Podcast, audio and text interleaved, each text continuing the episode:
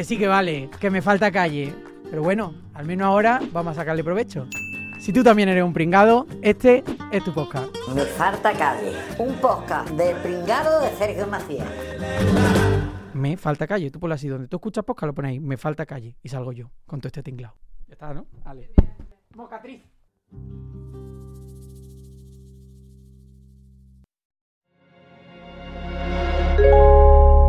Podimo.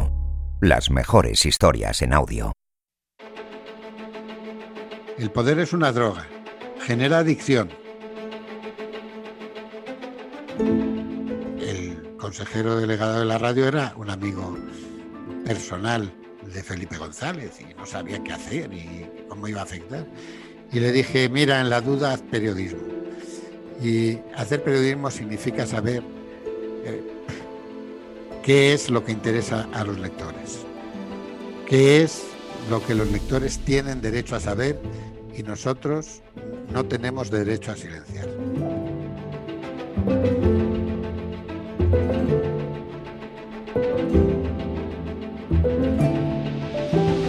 El 7 es un número mágico. Desde la antigüedad, este dígito encerró un halo de misterio. Para Pitágoras era el número perfecto. En un dado de seis caras, la suma de los puntos en las caras opuestas del mismo siempre sumará 7. Siete días de la semana, siete notas musicales, siete maravillas del mundo, siete días de la creación, siete colores del arco iris, siete chakras del ser y siete pecados capitales. Soy Xavi Martínez y juntos vamos a empezar un viaje de descubrimiento muy especial, de la mano de personalidades extraordinarias con experiencias vividas increíbles. Porque llevamos toda una vida ocultando nuestros pecados, pero olvidamos que todos ellos nos hicieron llegar hasta aquí. Esto es Seven.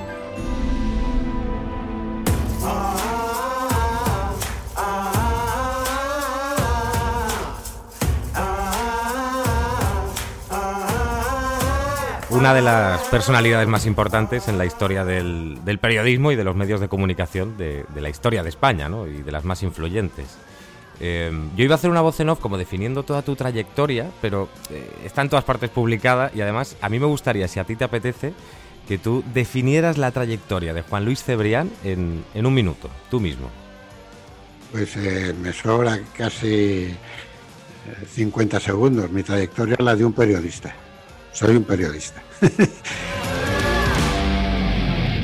Soy un periodista, eh, fundamentalmente he hecho periódicos, he hecho también radio y televisión, luego he sido empresario de medios, soy un escritor de ficción y de ensayo y, y miembro de la Real Academia Española, fruto de mi, de mi dedicación a las letras. Ese es mi currículum. No, estás empezando, todavía te queda mucho. bueno, vamos al lío, Juan Luis. Me parece muy interesante conocer la opinión a nivel sociológico de alguien que ha vivido la transformación digital en los grandes medios de comunicación y ha estado dirigiendo esos medios en ese momento histórico. Internet y la pereza. ¿Internet nos hace más perezosos? No, yo creo que Internet nos hace más activos, incluso nos, genera una actividad casi, casi frenética en la búsqueda instantánea de cosas, etcétera. La pereza tiene su lado positivo. Pero ¿tú crees que el, el tenerlo todo al alcance de un link, por ejemplo, nos ha convertido en personas eh, menos inquietas? Eh, lo, lo, fácil a lo mejor nos ha podido convertir como sociedad, y estamos generalizando, ¿eh? Eh, pero lo fácil nos ha podido convertir en, en gente más idiota. Bueno, uno puede ser perezoso e inteligente, eh, e idiota y, y, trabajador. O sea, lo peor es un trabajador idiota, que es lo que claro. nos está pasando eh, con la clase política en general, ¿no? Es decir, hay idiotas muy activos. Por poner un ejemplo, Donald Trump, que es un ejemplo clásico, Bolsonaro, ¿no? Pero aquí también tenemos unos cuantos idiotas bastante activos. Tenemos un bobo al frente, al frente de, la lucha contra la pandemia, que es un bobo ilustrado, y que además le gustan los deportes de riesgo. Al, eh, al doctor Fauci, eh, que es el jefe de la lucha contra la pandemia en Estados Unidos, lo que le gusta es leer filosofía. Bueno, son dos tipos de personas, ¿no? Me gusta insistir porque, porque al final la atemporalidad del podcast eh, creo que es algo que lo hace muy especial y maravilloso. Pero también me parece relevante que este podcast nazca en medio de una pandemia global, como ha sido la gran crisis del coronavirus. Eh, por si se escucha en unos años, yo eh, intento recalcarlo y dejarlo muy claro que esto se está grabando en octubre de 2020, un momento histórico, repito. ¿Tú crees que, mm, que en nuestro país la crisis del coronavirus se ha convertido más en una guerra como la del fútbol, eh, una guerra de colores entre partidos, en vez de intentar hacer política para que a nivel sanitario las cosas funcionen? Se ha convertido una lucha política en prácticamente todo el mundo. Ayer hubo grandes manifestaciones en Israel, porque en Israel han vuelto a un confinamiento total. En los Estados Unidos, en la campaña electoral, eh, pues gira en torno al coronavirus y Biden acusa con razón a Trump de haber hecho una malísima gestión. La polarización, eh, no solo en torno a la pandemia, sino en torno a las cuestiones generales de la política, desgraciadamente está siendo universal. ¿no? Hay una oleada de populismo, de nacionalismo, de fanatismo, y hay una fragmentación de la vida política. Esto sí, en gran medida, fruto de Internet, pues que lo que está haciendo es eh, eh, que aumenten las posiciones que defienden la identidad frente a aquellos que defendían la ilustración, frente a la reflexión, el diálogo, el consenso, el acuerdo, la discusión y el debate. Ahora lo que hay son los insultos, las agresiones y la confrontación no solo en la clase política. Si uno ve las tertulias en televisión, ve que también hay periodistas idiotas y periodistas que se confrontan, periodistas que insultan y que mienten, tanto más que los políticos.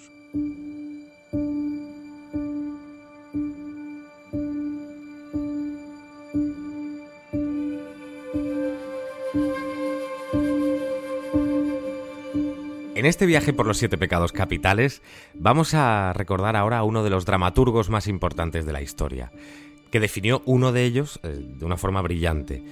William Shakespeare escribió que la ira es un veneno que uno toma esperando que muera el otro. Esa ira generalizada, ¿no, Juan Luis? En todas partes, la clase política, en los medios, en la calle. La ira pero es que ni siquiera es la ira, es que es una especie de cabreo. La ira, pues la ira es una cosa del Olimpo, la ira es una cosa de los dioses. La ira, en definitiva, es un. Es, una, está destilada por el poder, ¿no? Aquí lo que hay son el cabreo, la agresión, eh, la. Bien, se puede llamar ira y se puede llamar odio, pero ira y odio son son calificativos demasiado, demasiado gigantescos como para aplicarlos a las estupideces, a las agresiones, a las eh, calumnias, a las chorradas que a cada día vemos que pueblan el debate político.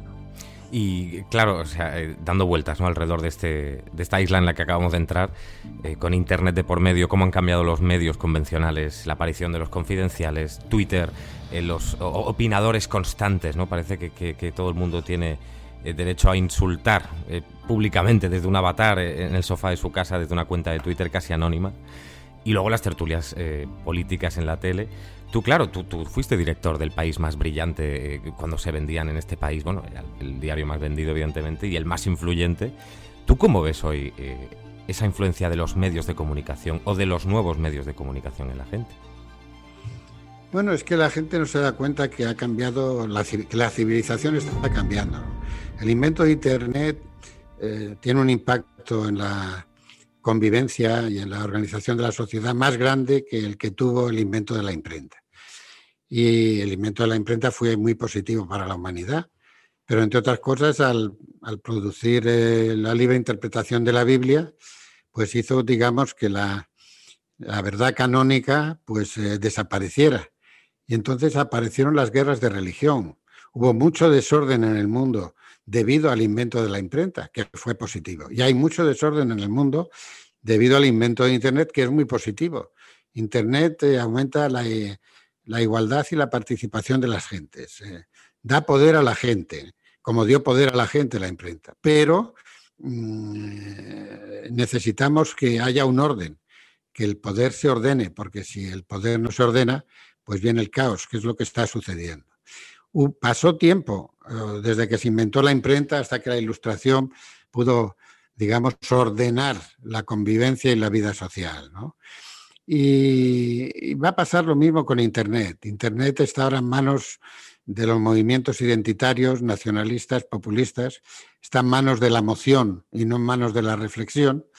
Y pretendemos organizar y ordenar Internet con las herramientas y los métodos con los que habíamos organizado y ordenado eh, la democracia representativa y, e industrial, y estamos en una nueva civilización. Por eso estamos confusos, perplejos, y hay mm, muchísimos problemas con la formación de la opinión pública, precisamente porque ya no se sabe lo que es verdad y lo que es mentira, pero ¿qué tiene que hacer una cosa que se llama medios de comunicación en un mundo como el de Internet, que lo fundamental de ese mundo es que es desintermediado?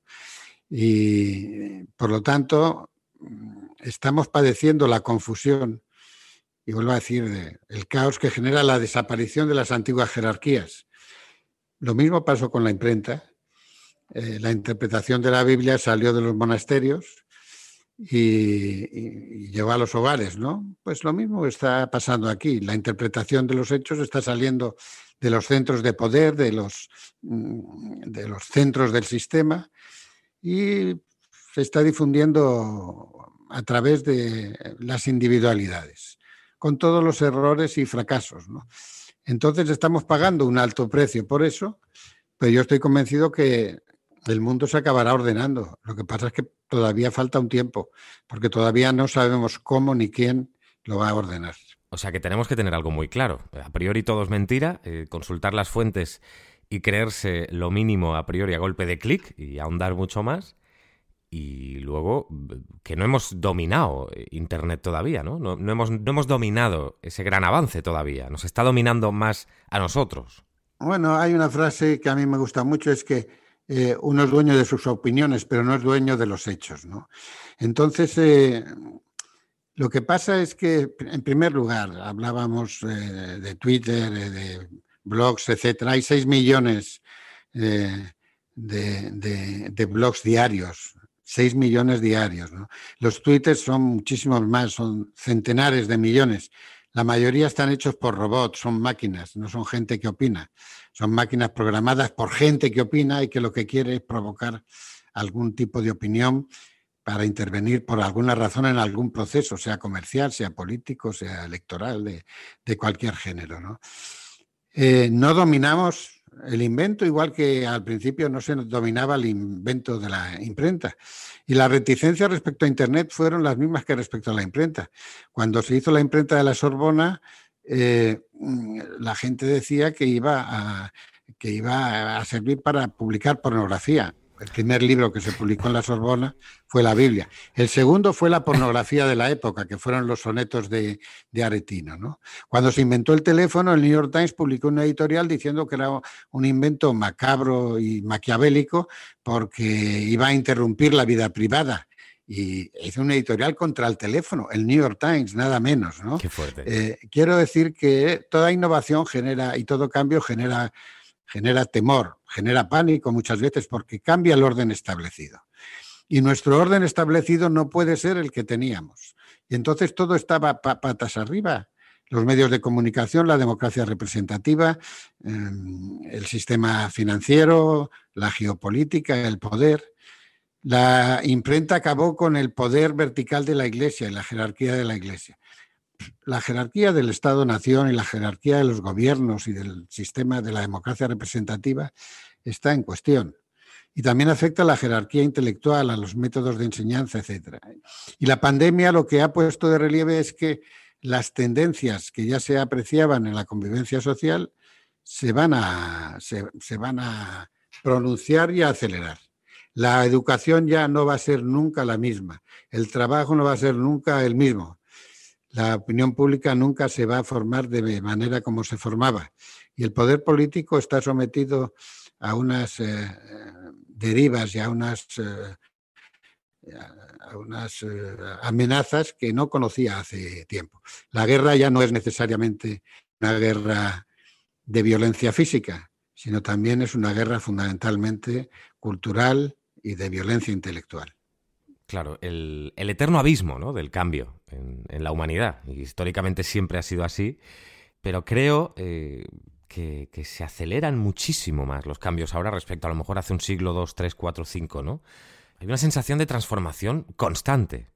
Eh, el, mundo ha ido recorriendo etapas, ¿no? El siglo XIX fue el siglo de Europa.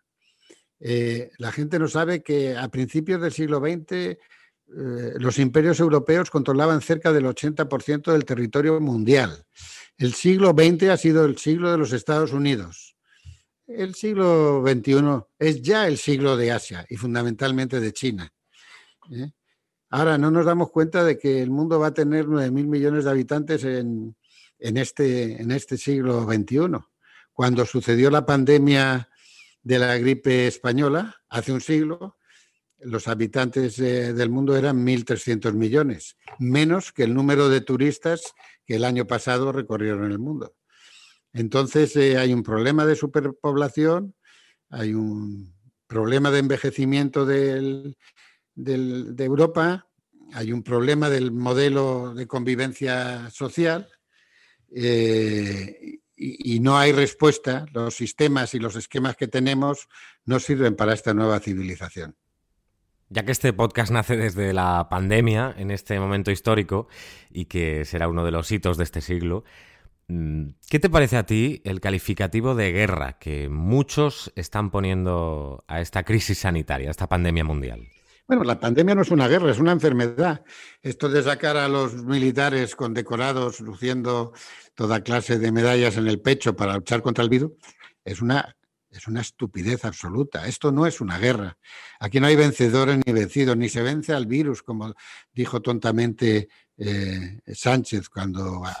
es decir, esto no es una guerra, esto es una, esto es una enfermedad, es una cosa casi, casi eh, mágica, ¿no? Por, por, así decirlo, ¿no? Entonces, eh, con a la enfermedad y a los virus no se les vence, se aprende a vivir con ellos se aprende a vivir con ellos como hemos aprendido a vivir con nuestras deficiencias, nuestros problemas y nuestros errores. ¿no?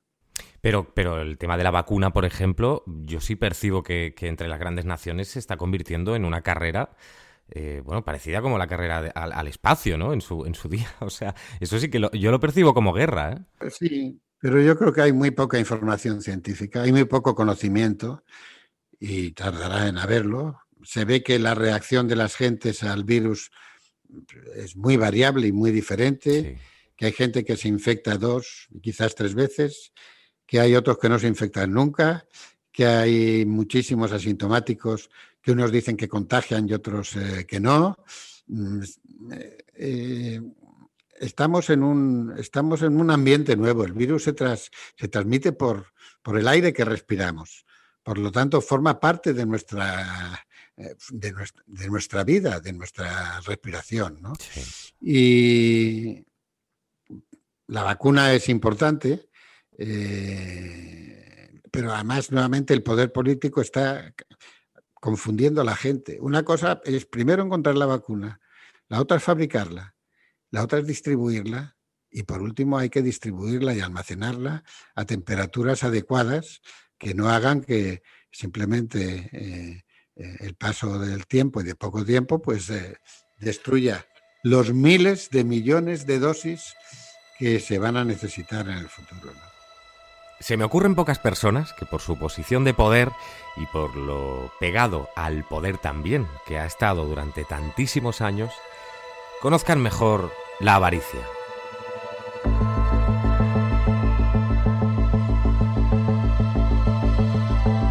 Eh, Jesús Polanco, del que aprendí muchas cosas, eh, decía una frase que a mí siempre me ha hecho pensar. Me decía, mira, el dinero es esa cosa tan rara que cuanto más tienes, más quieres, aunque el menos lo necesitas.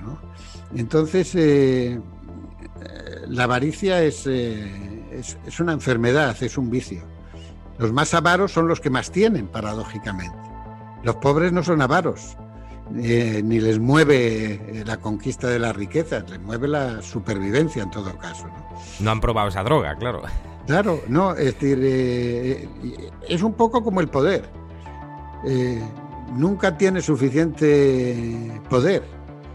Y, y, entonces los ricos quieren ser inteligentes y, y cultos y bellos, los eh, que tienen el poder político quieren ser ricos y quieren también ser respetados intelectualmente. Eh, los intelectuales auténticos no suelen tener esas pasiones, no suelen, algunos sí, por el dinero y, por el poder, entre otras cosas porque el, dinero y la riqueza es necesario para sobrevivir y para vivir dignamente, ¿no? Pero eh, hay un momento en que uno, sobre todo en lo que se refiere al poder, pero también al poder económico, en que uno comprende o uno descubre que uno no tiene el poder, es el poder el que se apodera de uno.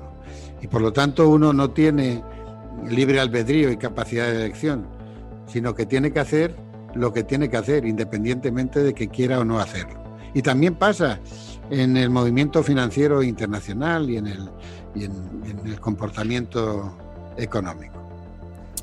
Y pasando de la avaricia a la soberbia, que muchos han tildado como el, peor de todos los pecados capitales, el pecado de pecados, ¿no? Le han llamado.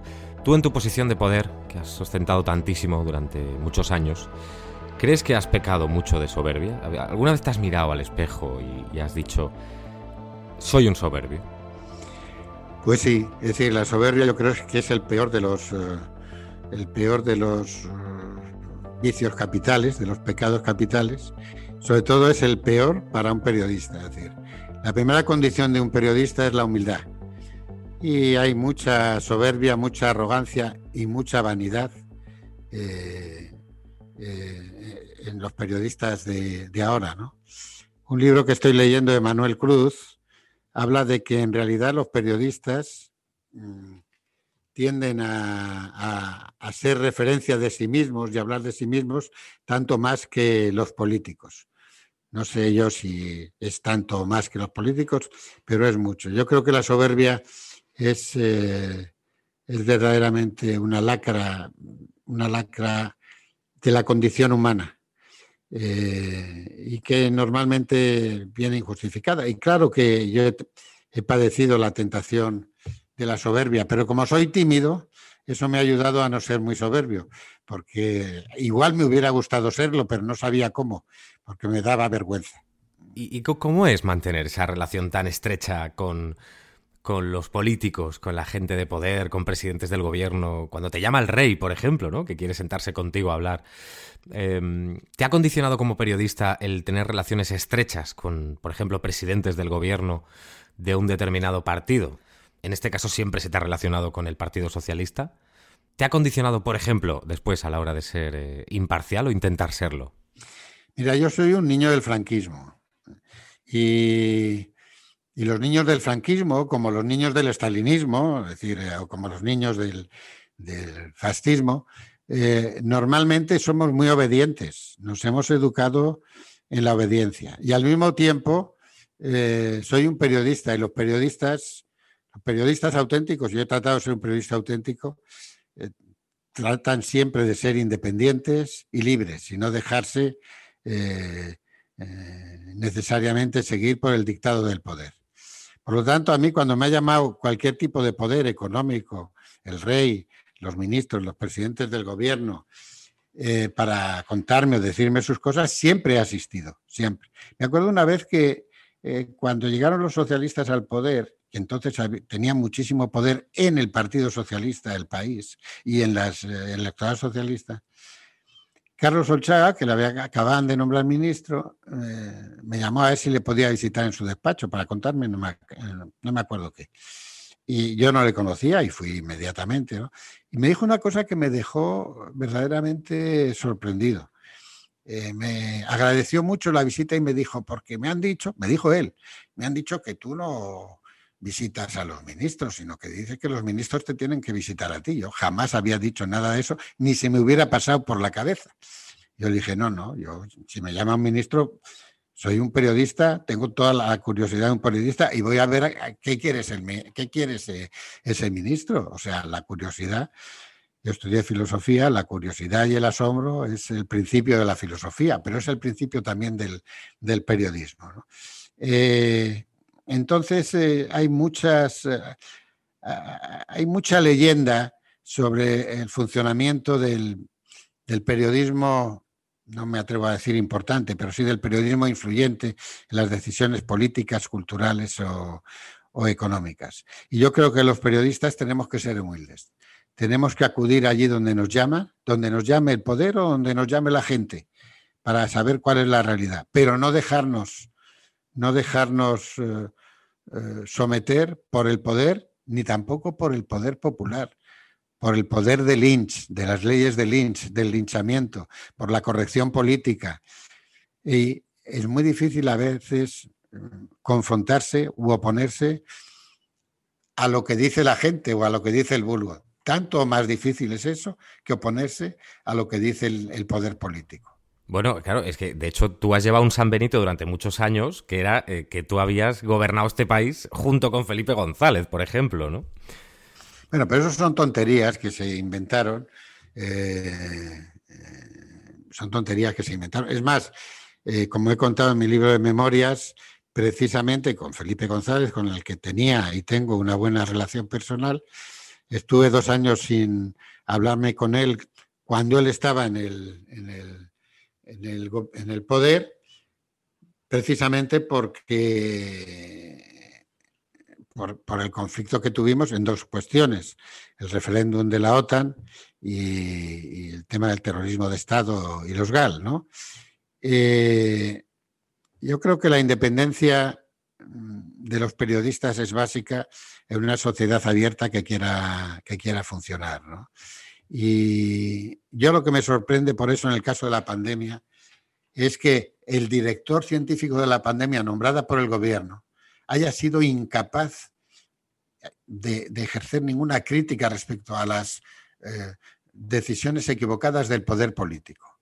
Estamos viendo las críticas de cantidad de científicos, etcétera, que salen todos los días en las radios y en las televisiones diciendo lo que ellos piensan que se ha hecho bien o que se ha hecho mal.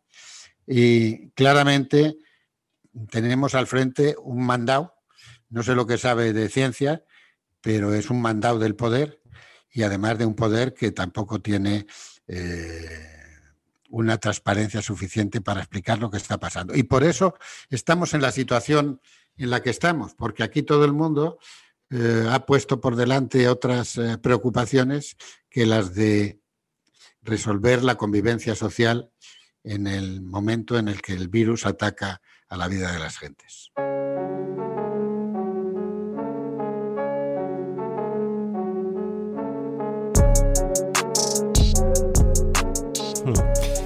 Hablemos de la lujuria.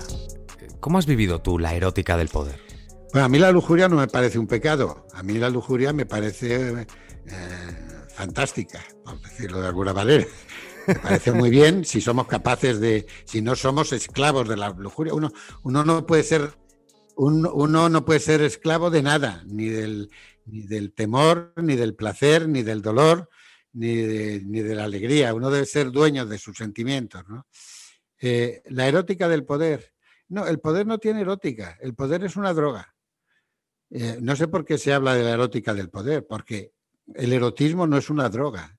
El erotismo es la expresión de, los sentimientos más eh, profundos y generosos que uno pueda imaginar.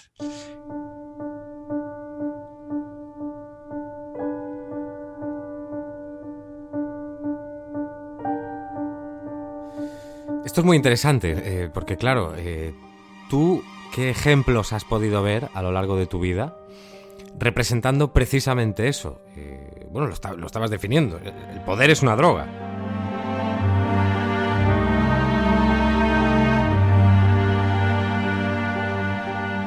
El poder es una droga, genera adicción. yo he tratado a mucha gente que ha tenido inmenso poder y que ha dejado de tenerlo. Y, eh, y genera adicción en cosas estúpidas. Yo he visto a, personajes como Valéry Giscard d'Estaing, que tuvo tantísimo poder en Europa y en Francia, pues sentirse incómodo porque tenía que atravesar el arco de detección de metales de los aeropuertos. O he visto a muchísimos eh, eh, ministros que no les gusta no poder utilizar la sala de autoridades de los aeropuertos. Y es muy raro ver a gente que ha tenido el poder, no digo ya a gente que lo tenga, en la cola de un cine. Bueno, ahora no hay colas en los cines porque no hay cines, pero es una situación normal. O en un supermercado. No todos son así. Yo traté a Gro Harlem, a Gro Harlem Grunwald, la que fue ministra, primera ministra de Noruega, y luego fue directora general de, la Organización Mundial de la Salud. Y una vez siendo ella primera ministra, estaba yo en Oslo y fui a un supermercado que necesitaba no sé qué, una compra de urgencia, y me la encontré haciendo la compra empujando ella su carrito. Y a Olof Palme, siendo primer ministro sueco, le asesinaron a la salida de un, cine, iba sin escolta, iba con su mujer. Eh, yo creo que fue una temeridad acudir sin escolta al cine, pero pone de relieve que ha habido políticos que han querido y hay políticos que quieren formar parte de, la ciudadanía a la que sirven, mientras que otros, pues a veces no por su culpa, sino porque los jefes de protocolo y de prensa y, el sistema les arropan demasiado, pues encuentran que el ejercicio del poder separa precisamente a los líderes del pueblo que les han elegido para que ejerza el poder.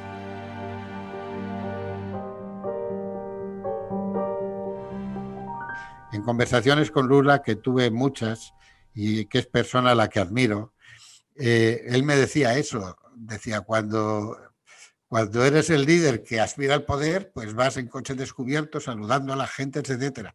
Cuando llegas al poder te meten en un coche blindado, te rodean de guaruras y, y para que hablen contigo, pues tienen que pasar no sé cuántos, eh, no sé cuántos filtros. O te intervienen el teléfono si les das el teléfono privado a algunos. ¿no? O sea que el poder es una droga eh, y, y la vida de la administración pública es muy pesada. Yo admiro mucho a los funcionarios públicos. Bueno, tú fuiste parte de eso durante un momento de tu vida, ¿no? Yo estuve solo ocho meses en una empresa pública que fue Televisión Española, que también era bastante atípica.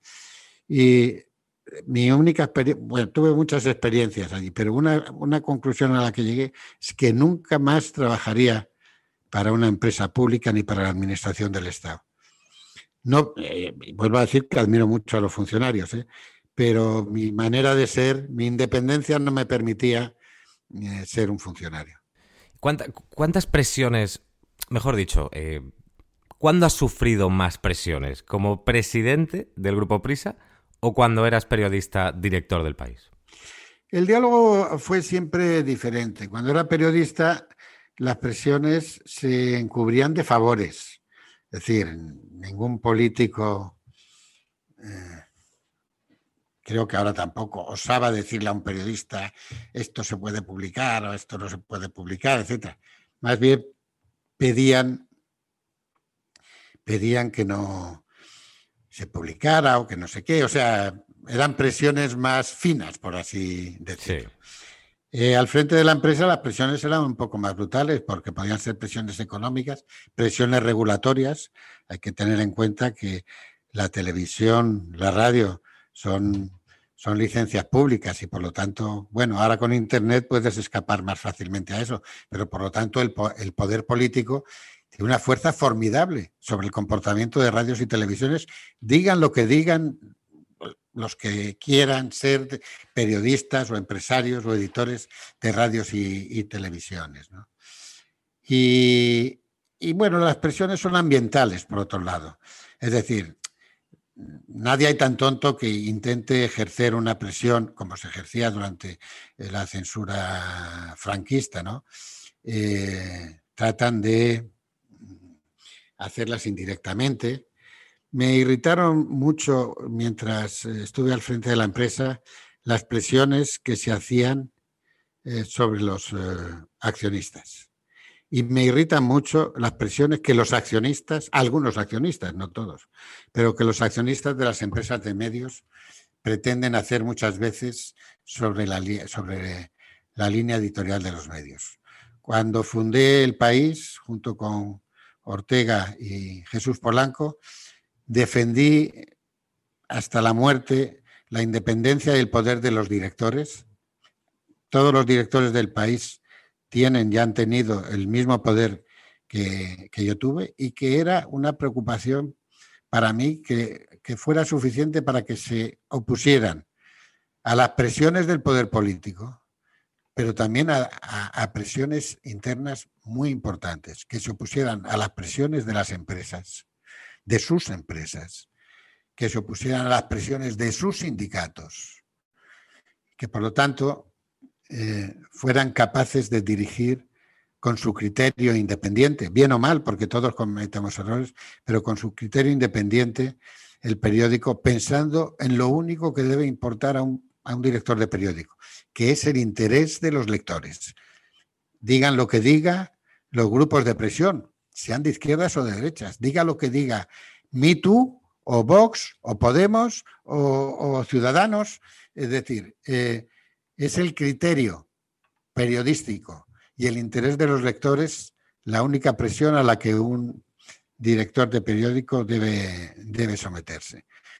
Y me acuerdo que una vez, mm, en un conflicto que tuvimos en la radio con el gobierno socialista, me vino a ver el consejero delegado de la radio, eh, porque eran unas grabaciones que se habían hecho por casualidad de Chiqui Venegas criticando a Felipe González, que le llamaban el rey, el, todopoderoso, el no sé qué. Y el consejero delegado de la radio era un amigo personal de Felipe González y no sabía qué hacer y cómo iba a afectar. Y le dije, mira, en la duda haz periodismo. Y hacer periodismo significa saber eh, qué es lo que interesa a los lectores, qué es lo que los lectores tienen derecho a saber y nosotros no tenemos derecho a silenciar.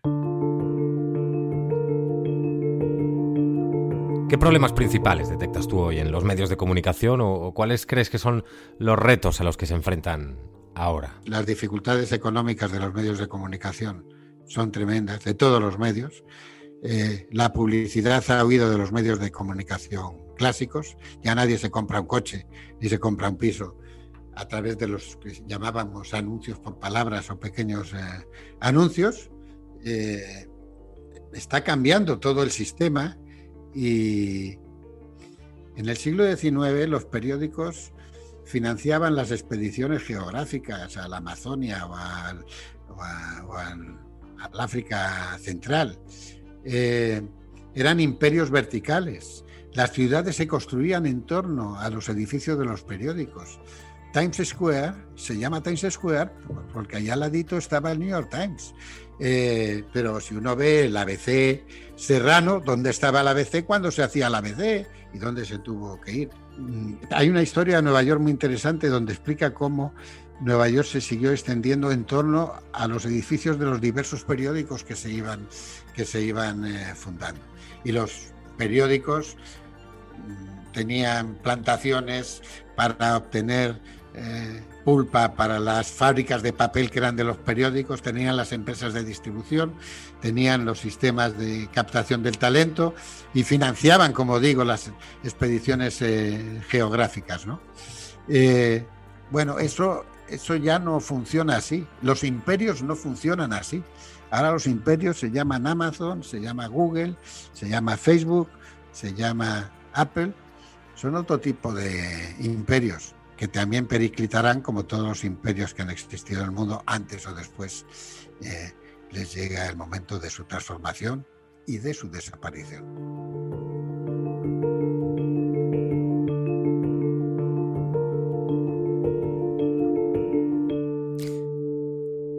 Claro, claro. Y todo esto, eh, evidentemente, no deja de, convivir con una sociedad hiperfragmentada, bueno, sociedad líquida que hablaban algunos pensadores desde hace ya bastantes años. Eh, ¿Qué viabilidad tiene un periódico como El País en un momento en el que la gente ya se acostumbró a consumirlo gratis en Internet? Ya el cambio de chip creo que se ha hecho totalmente, o sea, nadie va a comprar un diario teniéndolo gratuito, ¿no? no, no, veo que acabe de funcionar eh, el método de la suscripción. Es como si tuviéramos que reinventar las noticias y no sé si eso eh, ha radicado después en la creación, por ejemplo, del clickbait. El necesito un clic para rentabilizar esto económicamente y lo que hago es engañar a mi audiencia con un titular que no corresponde con el cuerpo de noticia que después se va, se va a explicar ahí. Yo, no creo que los periódicos tradicionales, no hablo solo del país, hablo de todos los periódicos de los mainstream media que, que dicen los americanos, New York Times, La Vanguardia, eh, eh, el Times, no creo que mm, lleguen en ningún caso, desde luego no el país, a poner titulares escandalosos para que haya más clics. Lo que sí creo es que la cultura del clic ha contagiado a todo el sistema, a toda, a toda, la, a toda la profesión. Luego yo creo que hay otras eh, tendencias más eh, preocupantes, no sé si preocupantes, pero más, eh, y es, la gente no sigue las marcas, la gente sigue o las noticias o las personas que cuentan a las noticias. las, los followers de las marcas no son tantos como los followers del culo de Kim Kardashian, por decirlo de alguna manera, ¿no? Entonces, eh, no, pero quiero decir... Claro, las empresas han perdido credibilidad entonces. A partir, por esto digo, a, partir de ahí viene el desorden, que es un desorden intelectual. Porque está muy bien que haya muchos influencers eh, que canten rap y que tengan influencia en las decisiones de los consumidores o de los votantes.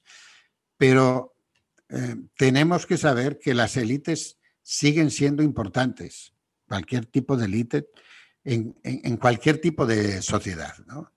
En las sociedades indígenas todavía las élites son los reyes, eh, los reyes todavía en la Amazonia, los reyes de las tribus, etcétera y tal, los chamanes. Eh, en nuestra sociedad ha sido la universidad, el conocimiento, durante mucho tiempo también la milicia, el dinero.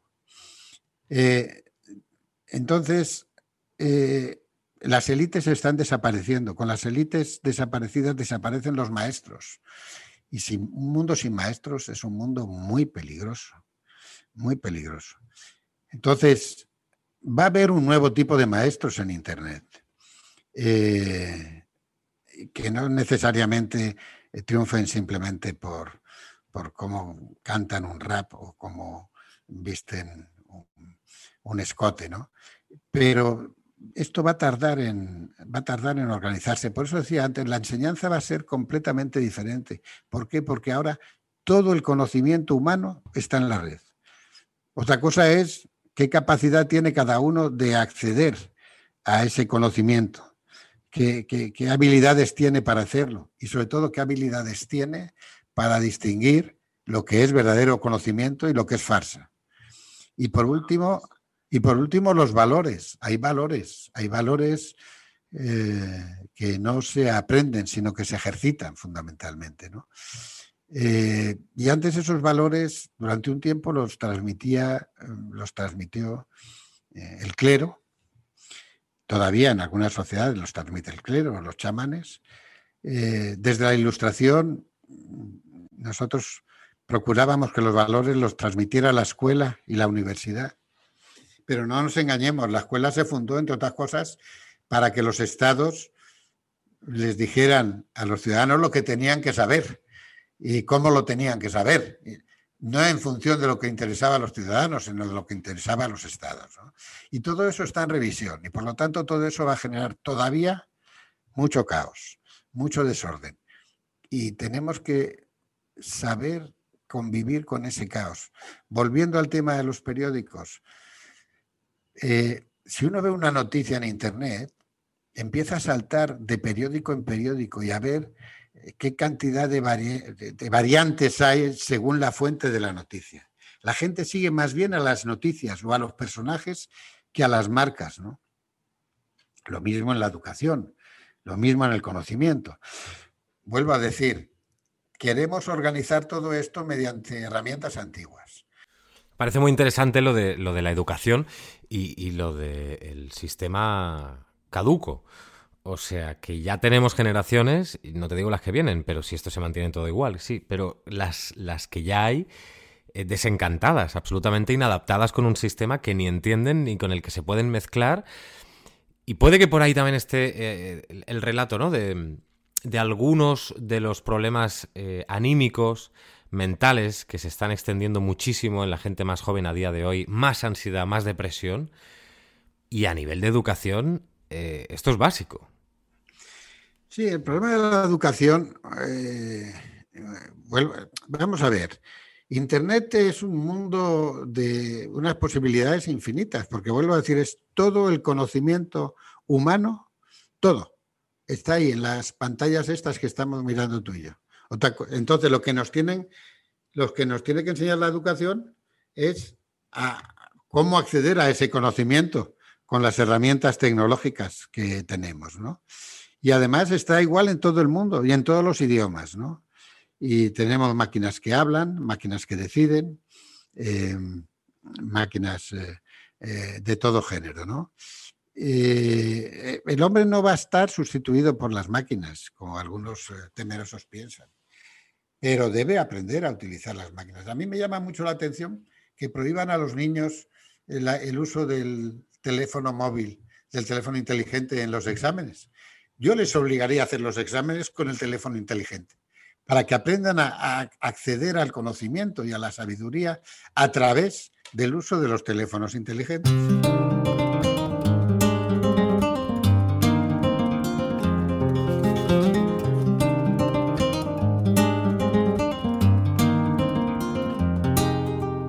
La gula en Juan Luis Cebrián. ¿Algún vicio confesable? Sí, no, la, todos, o sea, a mí me gusta todo, todo lo que se come eh, me gusta, unas cosas me gustan más y otras menos, pero me gusta todo, tengo, tengo buena salud eh, y por lo tanto no sigo dietas, estoy un poco más grueso de lo que debería y probablemente tengo un poquito más de azúcar de la que me conviene a mi edad, eh, pero me gusta todo, me gusta cocinar también Cocino platos eh, clásicos, eh, paellas, eh, potajes. Así. ¿Cuál es tu plato estrella? El que tú dices, guau, y aquí cuando hago esto, aquí lagrimones todo el mundo. Dicen, los que me conocen dicen que la paella, pero, pero no lo sé, yo no tengo. Yo disfruto, disfruto cocinando porque, porque pienso, pienso mientras cocino y me abstraigo de las preocupaciones en cambio. Es decir, eh, mientras estás haciendo una bechamel, y soy muy clásico en la cocina, procuro no utilizar robots ni cosas raras, sino la cuchara de palo y, la muñeca, ¿no? Eh, cuando estás haciendo una bechamel estás atento a la bechamel y a muchísimas otras cosas, pero no a las preocupaciones molestas diarias que te puedan aquejar.